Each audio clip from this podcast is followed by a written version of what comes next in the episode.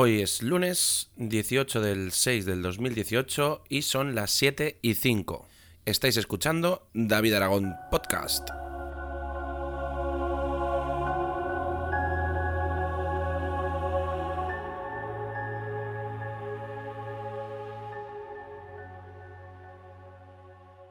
Bueno chicos, muy buenos días. Hoy nos levantamos con mucha energía porque realmente me levantaba a las seis y media. Estoy intentando cambiar un poquito mis hábitos para poder mm, estar más cerca de vosotros durante más tiempo, poder generar más contenido y poder hacer más cositas. ¿Y qué contaros hoy lunes? Pues simplemente deciros que este fin de semana ha sido bastante bastante atareado. No sé si habéis estado siguiendo mi, mi Instagram.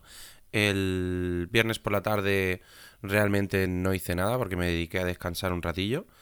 Pero luego lo que es el, sábado, eh, el sábado tuve trabajo de fin de semana, ya no sé si os lo he contado a vosotros o, lo has escuchado en el podcast de Cultura NAS o algo así, pero los fines de semana me dedico a grabar vídeo de bodas.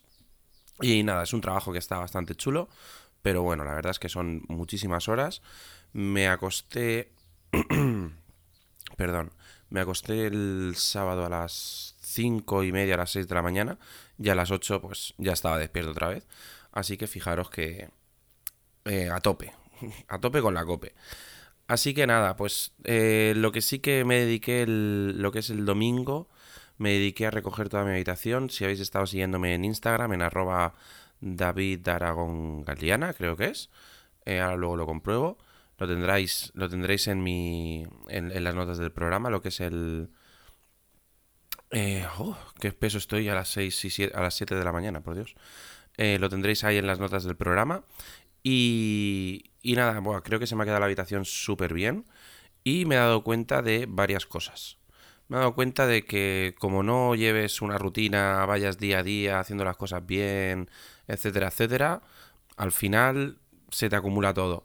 Seguramente os deje ahora en las notas del programa también un enlace a, a un timelapse y un pequeño vídeo previo y post para que veáis eh, cómo, cómo, estaba, cómo estaba esto. A ver si me da tiempo a subirlo antes de, irme a trabajar.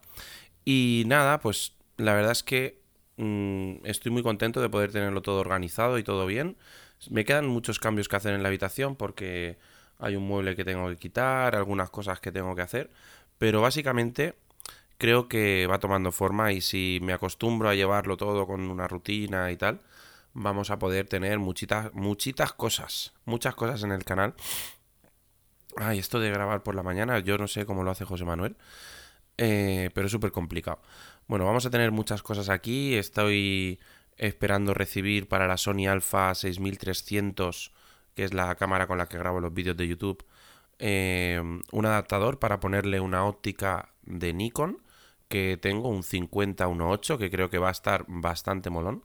Y estoy pensando muy mucho en comprarme un Sigma 30 mm f1.4 porque me falta movilidad, o sea, me falta luminosidad, aunque la cámara, la Alpha 6300 sea un pelín antigua ya, ya lleva bastante tiempo en el mercado y sube muchísimo de ISO, pero eh, un 3.556 me parece demasiado.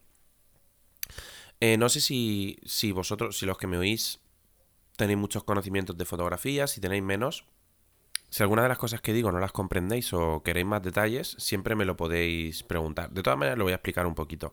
Eh, el diafragma en una, en una cámara o la apertura se refiere a, un número que eh, cuanto más bajo es, más abierto está el anillo de diafragmas, o sea, más luz puede entrar y por lo tanto podemos decir que ese objetivo es más rápido porque le entra más luz y necesita menos luz para trabajar.